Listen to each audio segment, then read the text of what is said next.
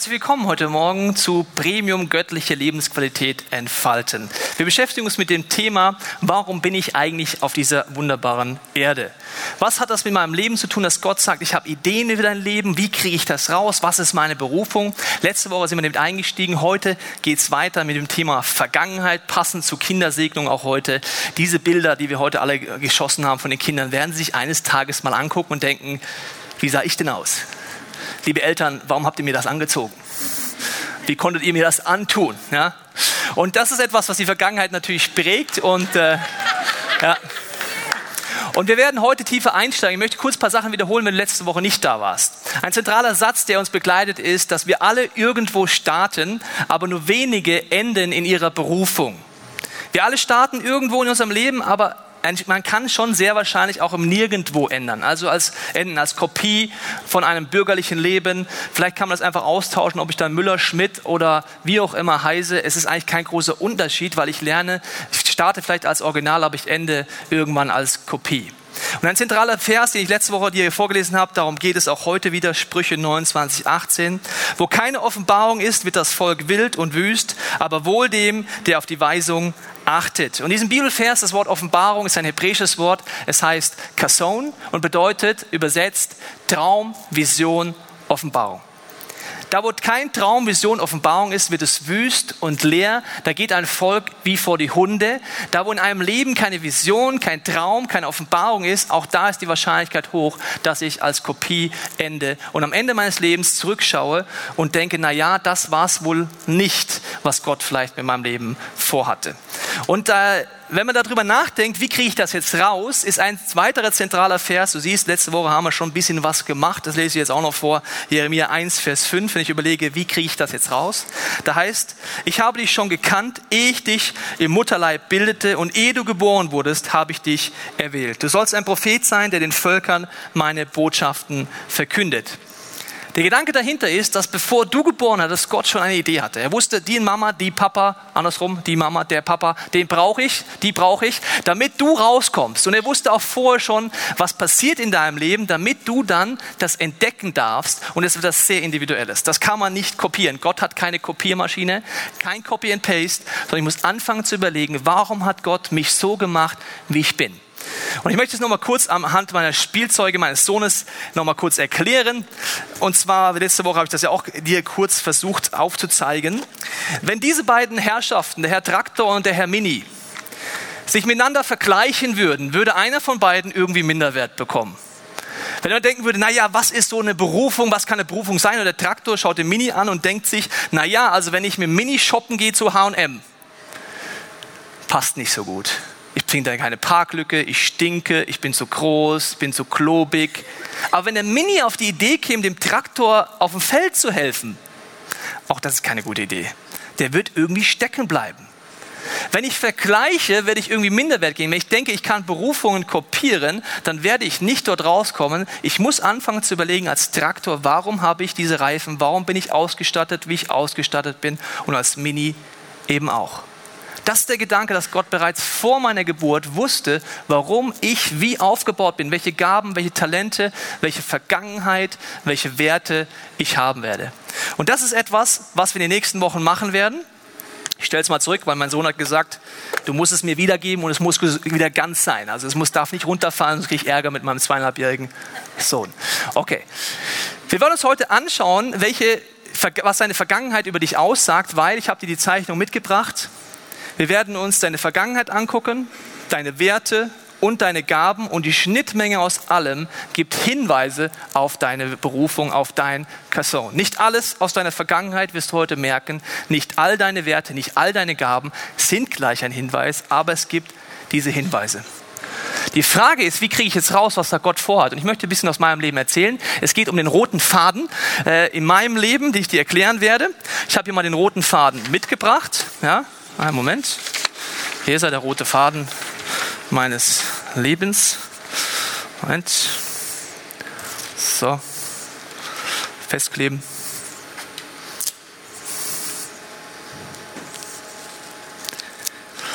Was ist passiert in meinem Leben? Es gibt Dinge, da guckst du in dein Bilderalbum und siehst süße Bilder, ja? Und Bilder, denkt man mal, entweder schön oder was war das? Ja, also ich war mal Fußballer, richtig großer Star in meiner Kindheit. Dann der Geschmack. Das war meine Konfirmation. Ich bin in eine Kirchengemeinde gegangen, damals im schönen Hessenland. Und dort wurde ich konfirmiert. Das da rechts ist übrigens der Basti. Ich war wie ein Vater für ihn, siehst du auch von der Größe her, auch wenn wir gleich alt waren. Man denkt sich, wie konnte man sich so ein Hemd aussuchen? Ja? Also, ich weiß auch nicht, das waren die 90er. Aber das Entscheidende ist, ich zeige dir die Brille nochmal groß. Die könnte wieder kommen. Schön, ja. Klerasil war noch nicht so weit entwickelt damals, sieht man auch hier. Und dann gibt es so die Bilder, wenn ich mir angucke, denke ich mir, damals haben meine Eltern schon zu mir gesagt, Junge, die Frisur sieht echt bescheiden aus. Ich habe ihn nicht geglaubt, heute denke ich manchmal, hätte ich ihn doch geglaubt. Ja, diese Frisur fand ich total cool. Wahnsinn. Die Klamotten ist ein anderes Thema. Da war, war so die Phase in meinem Leben, wo wir durch Europa gereist haben. Freiheit war das A und O. Wir haben Interrail gemacht und da in dem Zuge auch hatte ich natürlich auch mal eine kurze Öko-Phase in meinem Leben. Ja, sieht man an diesem wunderschönen äh, Oberteil hier. Gitarre habe ich gelernt, weil ich dachte, es kommt bei den Mädchen gut an. Ich konnte es aber nicht. Das war natürlich etwas anderes. Hier nochmal die Frisur in Großaufnahme. So könnte das aussehen. Ich fand das cool. Ja? Also liebe junge Leute heute Morgen, wenn Mama und Papa sagen, es sieht bescheiden aus, es könnte sein, dass sie recht haben. Dann die Phase meines Lebens, die Punkphase. Hier, wir waren allen, in allen Städten Europas unterwegs, wir haben uns durchgeschnurrt und wir haben alles hinterfragt, was an Regeln gab. Wir haben rebelliert, gegen was man nur rebellieren kann. wir wollten damals auch Chaostage in München organisieren. Hat leider nicht geklappt, weil die bayerische Polizei dann doch härter durchgegriffen hat als die hessische. Das ging nicht so ganz auf. Aber das war so eine Phase Rebellion gegen alle gesellschaftlichen Normen. Haarfarben hatte ich auch alle, die man sich so vorstellen kann. Ja, sehr schön. Und ich habe natürlich dann irgendwann meine Frau kennengelernt.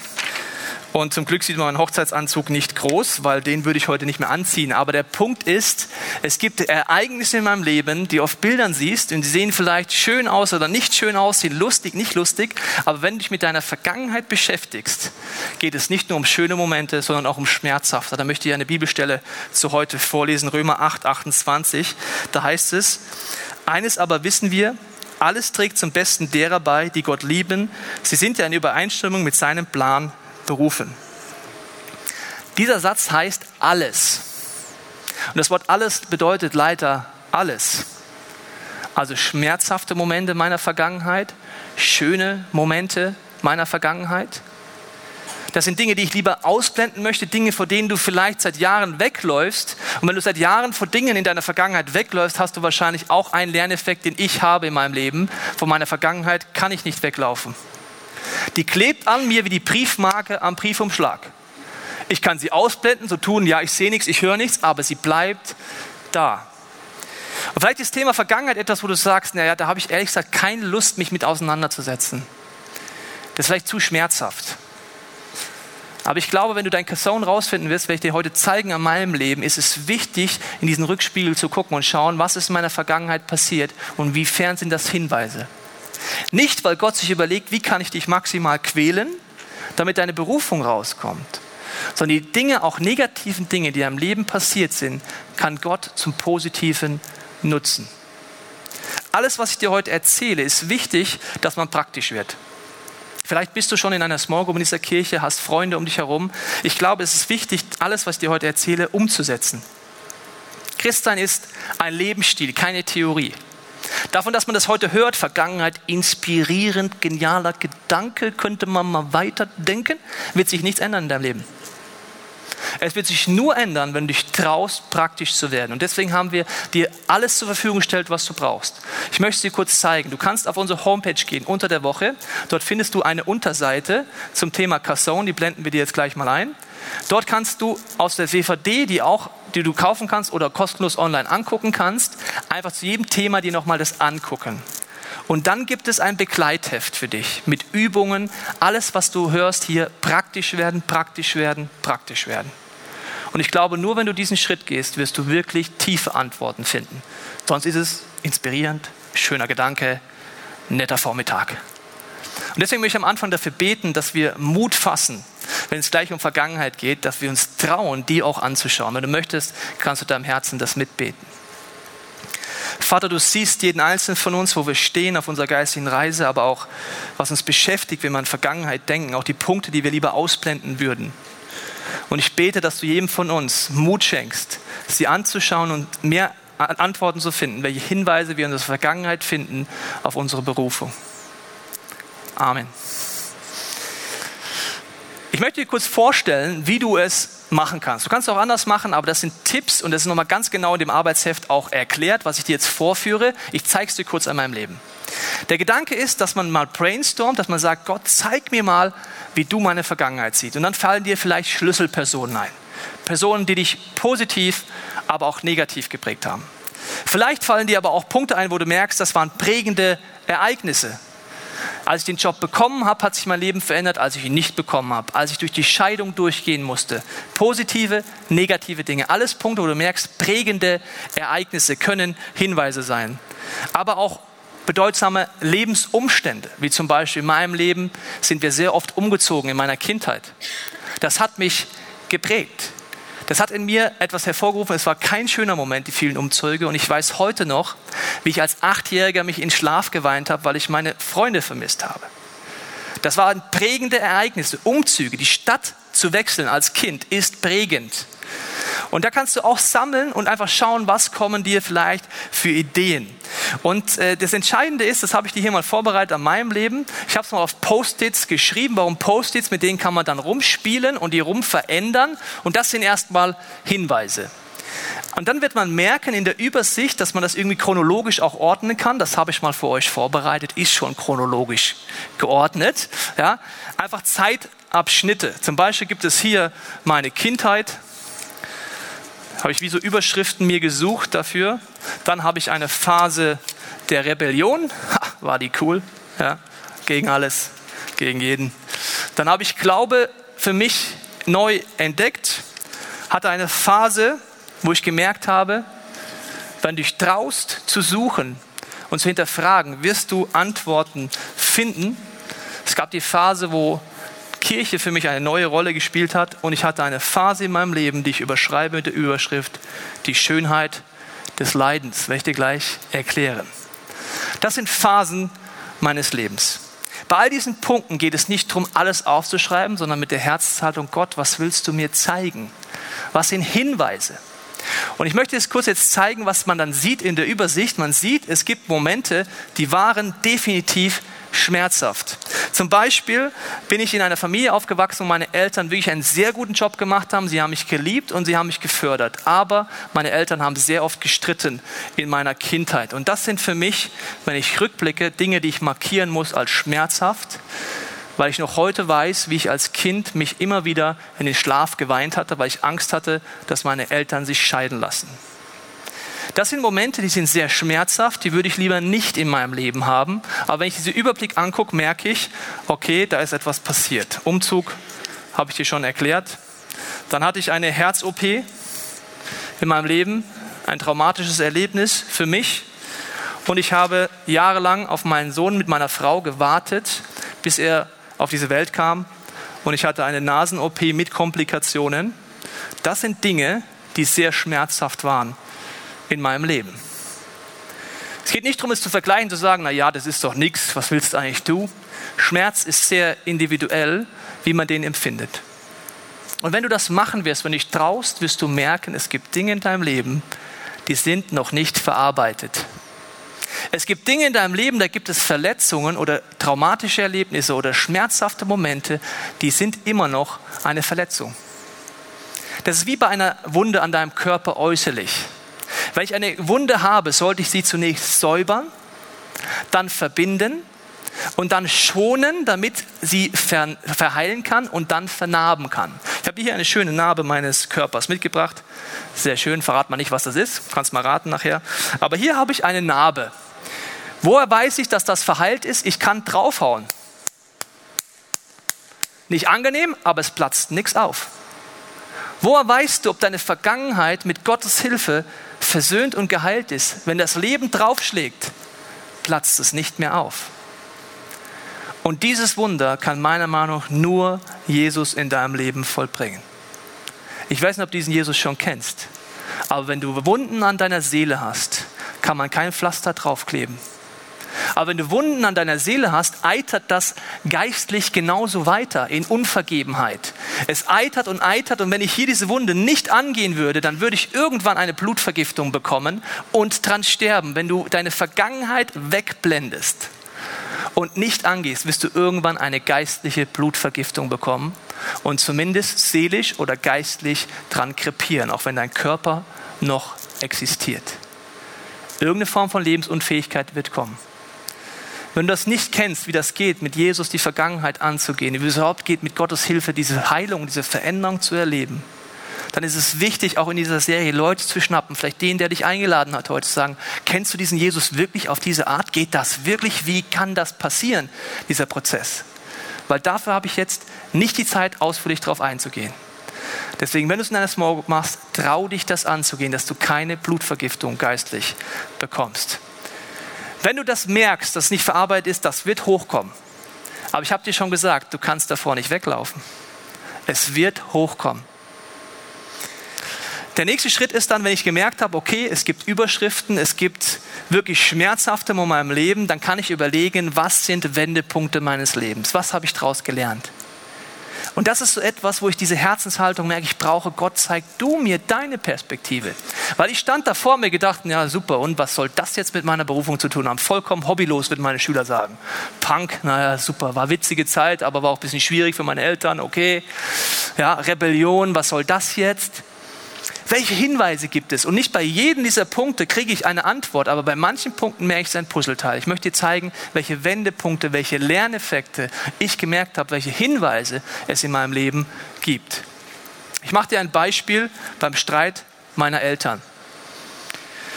Dinge, die mich dadurch geprägt haben, sind heute Stärken von mir geworden. Zum Beispiel bin ich seit meinem vierten Lebensjahr jemand, der sehr, sehr selten weint. Ich habe irgendwann aufgehört, mich in Schlaf zu weinen. Seitdem bin ich nicht besonders emotional in meinem Leben. Ich habe Momente, da weine ich, das stimmt, aber es ist sehr selten. Meine Persönlichkeit ist sehr konstant. Bei dem, was ich heute mache als Job, als äh, Mitleiter einer Kirche, ist das ein sehr großer Vorteil Konstanz.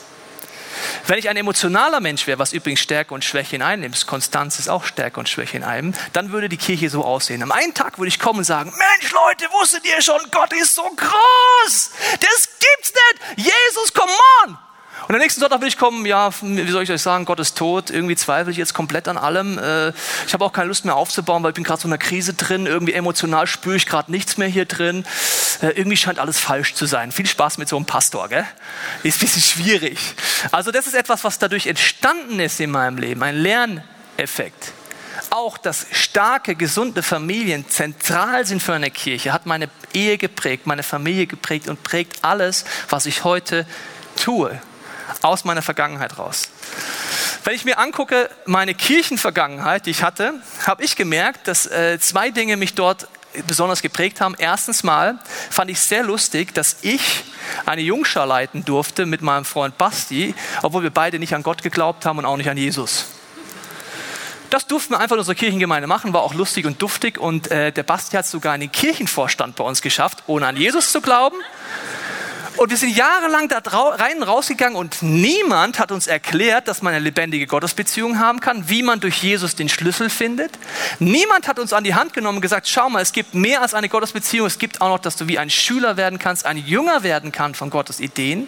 So kommuniziert man mit Gott, so funktioniert das. Und das hat mich wirklich geprägt. Ich hatte nie jemand, der mich an die Hand genommen hat. Und ich habe gemerkt, mich hat es besonders gestört in meiner Vergangenheit, dass mir die Authentizität gefehlt hat. Leute um mich herum, so habe ich das Christentum einfach kennengelernt und das ist meine Geschichte. Haben das eine gesagt, das andere gelebt. Ein Lerneffekt, ein Wendepunkt meines Lebens ist, dass authentisch sein im Glauben mit Zweifeln, Höhen und Tiefen für mich dazugehört. Das ist meine Geschichte. Du wirst manche Punkte schon wieder entdecken, wenn du merkst, wie der Herr Teichen manchmal predigt, wie er drauf ist. Vielleicht merkst du schon so ein paar Punkte, wie mein Leben mich hier hingeführt hat. Zwei Leben leben war etwas, wo ich absolut gegen rebelliert habe. Deswegen bin ich auch in die Punkphase abgerutscht, weil ich habe auch gegen gesellschaftliche Normen einfach mal kurz rebelliert. Hier habe ich dir noch dazu gesagt, Klarheit ist etwas ganz Wichtiges für mein Leben geworden. dass es eine Kirche so aussehen muss, meiner Meinung nach, dass es dir Antworten gibt. Wie baue ich die Gottesbeziehung auf? Und was heißt denn Jünger sein in dieser Bibel? Was bedeutet das denn wirklich? Weil ich habe, als ich Jesus kennengelernt habe, habe ich mich mit meinen Kumpels drei Jahre lang Sonntagabends getroffen, um rauszufinden, wie man mit Gott kommuniziert. Ich hatte niemanden, der mir gesagt hat, schau mal, du kannst mal das ausprobieren. Ich habe es einfach Try and Error ausprobiert. Das ist lustig, aber auch schmerzhaft in meinem Leben, weil wir haben Dinge getan, wo ich heute denke, Alter, was haben wir denn da gemacht? Das war wirklich speziell. Und das sind so diese Sonntagabendtreffen gewesen, wo ich drin war hier, die mich sehr geprägt haben, wo ich gemerkt habe, wenn du suchst, dann findest du auch. Du brauchst nichts blind übernehmen, du kannst hinterfragen und du kommst trotzdem zum Ziel. Zweifel machen mir heute keine Angst mehr. Grundsätze der, des Glaubens zu hinterfragen ist ein Teil meiner Punkzeit. Wenn du überlegst, warum manchmal ich so provoziere hier vorne, ich bin ein Punk im Pastorenanzug. Das sieht dann so halt aus. Ja. Das ist mein Leben, das ist alles Hinweise nur in meinem Leben. Bei dir passt das wahrscheinlich fast nicht. Empathiefähigkeit habe ich dann gemerkt durch mein Leid in meinem Leben. Warten auf meinen Sohn hat in mir viel zerbrochen und hat mich zu einem Punkt gebracht zu sagen, okay, ich möchte jemand sein, der multiperspektivisch Leid anguckt, nicht platte Antworten gibt. Weil wenn du im Leid drin bist, prägt dich das. Und du kriegst so viel platte Antworten. Und es hat mich zu einem Punkt geführt, als bei meiner Herz-OP ein traumatisches Erlebnis. Du kennst es, wenn du schon länger in diese Kirche gehst, lag ich auf diesem OP-Tisch und ich wusste, dass ich gleich reanimiert werden musste, weil es gab Komplikationen bei vollem Bewusstsein. Und ich wusste, dass gleich mein Leben vorbei sein kann. Und dieser Moment hat mich auch geprägt, wie ich heute bin. In meiner Hingabe an Gott und auch an dem Punkt, dass ich sage, zum Beispiel in meinem Leben habe ich für mich persönlich kein Verständnis für Hochmut oder Stolz. Wenn du dem Tod nahe warst, dann weißt du, wie ich in meinem Leben, dass es um Beziehung geht, um deine Familie geht, um die engsten Leute geht und um Menschen geht. Stolz, Arroganz hat im Angesicht des Todes nicht viel Platz. Ich habe in dem Moment, deswegen steht da Schönheit des Leidens drüber, in den Leitphasen meines Lebens habe ich am meisten gelernt, die haben mich am meisten geprägt. Kann nicht überall darauf eingehen, sondern ich möchte nur zeigen, es gibt so Lerneffekte, Wendepunkte, Hinweise, warum was ist, wie es ist. Noch ein Beispiel. Ich habe eine Late-Night-Show moderiert in einer Jugendarbeit. Das war sehr interessante Vergangenheit, habe mir nochmal die Bilder davon angeguckt, sehr lustig. Und der Wunsch stand dahinter, neue Art von Kirche zu machen. Mit Humor, mit Veranschaulichungen, mit Dingen, die man nie wieder vergisst. Das hat mich auch geprägt in meinem Leben. All das sind jetzt Hinweise. Dann gibt es andere Bereiche in meinem Leben, da habe ich keine Ahnung, warum ich die da aufgeschrieben habe. Denke ich mir, ja gut, okay, es gab die Personen, die haben mich geprägt, aber ich weiß ehrlich gesagt nicht, was da ein Wendepunkt sein, Lerneffekt sein oder ein Hinweis sein soll. Du merkst, das ist ein Prozess. Damit geht man schwanger eine Zeit lang. Man sucht, man findet und kriegt so Puzzleteile als Hinweise. Es ist wie so ein Entschlüsselungsprozess auf dem Weg, dein Person zu finden. In Matthäus 11, 28 sagt Jesus mal Folgendes. Kommt zu mir, ihr alle, die euch plagt, von eurer Last fast erdrückt werdet. Ich werde sie euch abnehmen. Jesus sagt damit, du darfst mit deiner Vergangenheit zu mir kommen. Das Problem ist oft, dass wir den Reflex haben, wenn es um die Vergangenheit geht, vor der Vergangenheit wegzulaufen und vor Gott wegzulaufen. Wenn Leid in unserem Leben ist, haben wir den Reflex oft von Gott wegzulaufen, weil wir denken, er ist der Aggressor, er ist der, der es mir reindrückt. Jesus wirbt immer wieder davon, wenn du in die Vergangenheit eintauchst, wenn du zurückblickst, dass du dann zu Gott gehst, mit seiner Hilfe diese Vernarbungsprozesse überhaupt erreichen kannst. Wenn ich jetzt mit dir anschaue, merkst du, es gibt Hinweise. Es gibt Punkte, meine Fußballerzeit, keine Ahnung, die war sehr schön. Ich hatte dann noch eine Verletzung, bin ich Gott noch am Fragen, warum meine Karriere je beendet wurde. Keine Ahnung. Aber es gibt jetzt diese Hinweise, wenn ich die in mein Casson angucke, gibt es im Moment Dinge, wo ich sagen würde, die gehören zu meiner Vergangenheit, aber ich verstehe sie nicht und sie sind für mich auch kein Hinweis für mein Casson. Andere Dinge, wie zum Beispiel hier, authentisch zu leben, nicht zwei Leben zu leben, alles zu hinterfragen, ist für mich ein Hinweis. Meine Punkphase, definitiv. Ich habe mir immer überlegt, was ist mit mir falsch? Wenn mein Predigtstil, weil ich da öfters auch mal anecke, und ich habe gemerkt, irgendwie scheint Gott dahinter einen Plan zu haben. bevor du geboren wurdest, habe ich dich schon erkannt. Gott wusste, dass ich mal Punk bin. Gott wusste, dass ich Chaos-Tage organisieren will in München. Der ist außerhalb der Zeit. Und aus irgendeinem Grund war er der Meinung, wenn man Kirche neu erleben will, dass da ich dazugehöre, mit meiner ganzen Geschichte, mit allen Höhen und Tiefen.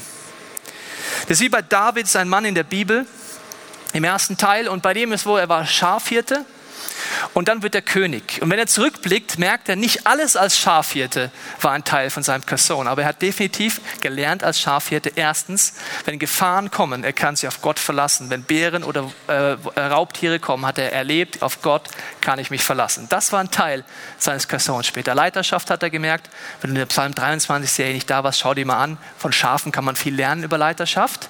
Aber als König brauchte er kein Wissen über die Maul- und Kläuenseuche mehr. Er musste keine Schafskrankheiten mehr wissen und er musste auch nicht, wie man, musste nicht mehr wissen, wie man ein Schaf schert. Das ist der Gedanke, diese Hinweise zu sammeln. Und das ist wieder nur ein Puzzleteil von vielen. Ich habe dir letzte Woche gesagt, gute Ideen kann man haben, göttliche muss ich mir abholen.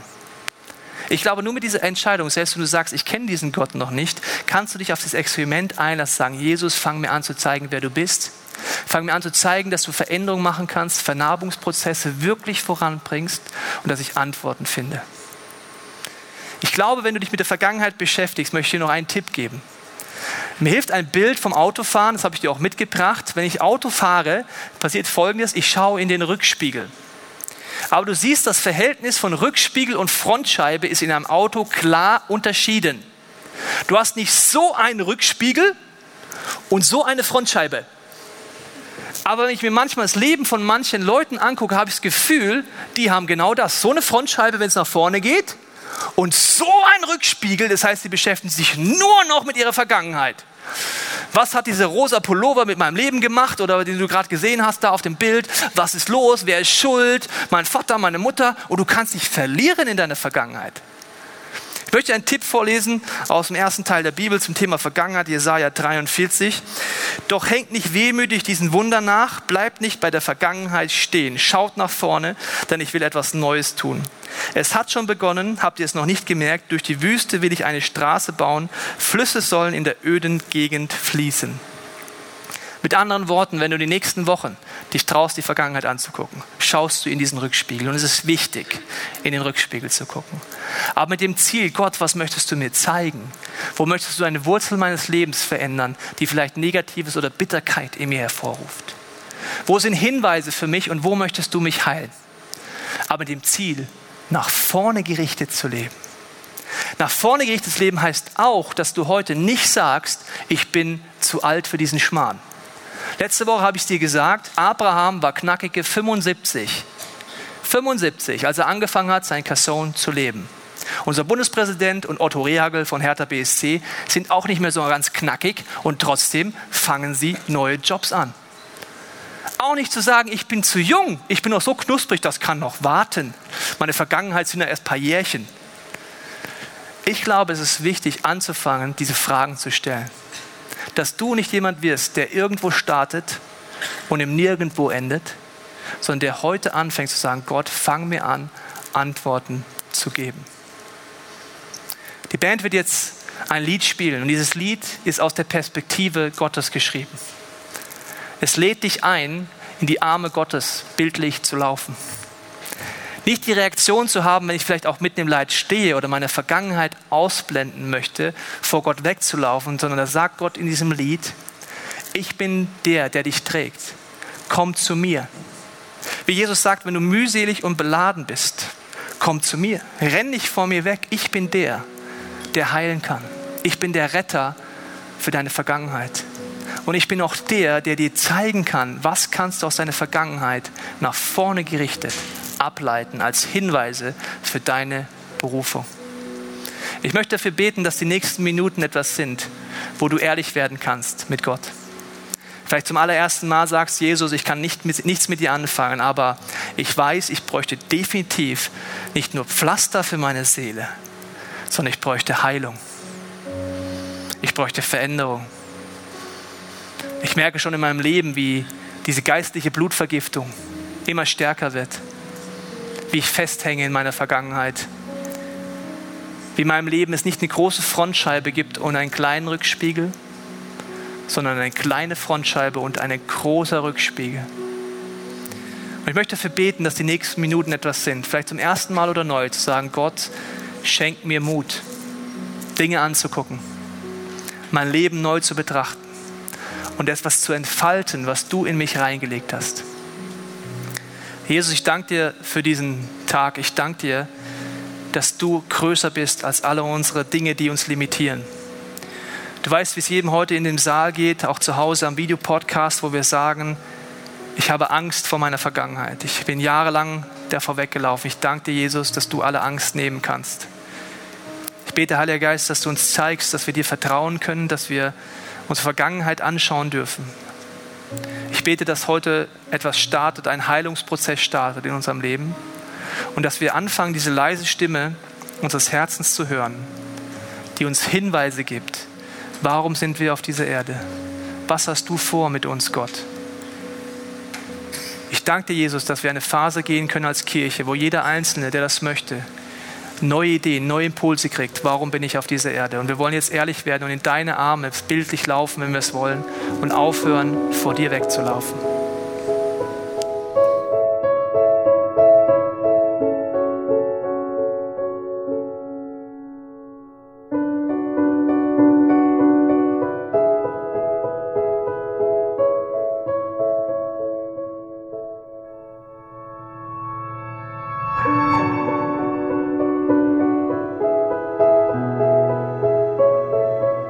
Jesus, du weißt, wie es jedem von uns heute geht. Du weißt, wo wir vielleicht Punkte haben, vielleicht auch besonders heute durch diese Kindersegnung, wo Dinge hochkommen aus unserer Kindheit vielleicht. Wo vielleicht sogar Leute heute hier sind und sagen, ich hätte gerne ein Kind, ich wünsche mir ein Kind und fühle mich vollkommen von Gott vergessen. Jesus, ich danke dir, dass du bei jedem, der gerade in diesem Moment Leid durchgeht, dass du einfach anklopfst an unser Herz heute und sagst, ich bin da. Ich bete, Heiliger Geist, dass du als der, der trösten kann, ohne dass wir Dinge verstehen können, jetzt wirklich an unsere Herzen kommst. Dass der, der mit deiner Liebe Furcht vertreiben kann, kommst und die Angst uns nimmst, uns mit unserer Vergangenheit zu beschäftigen und Hinweise für unsere Berufung zu finden. Ich danke dir, Gott, dass deine Liebe nie zu kurz ist, dass dein Arm nie zu kurz ist zum Helfen selbst wenn wir uns so fühlen, du trotzdem da bist.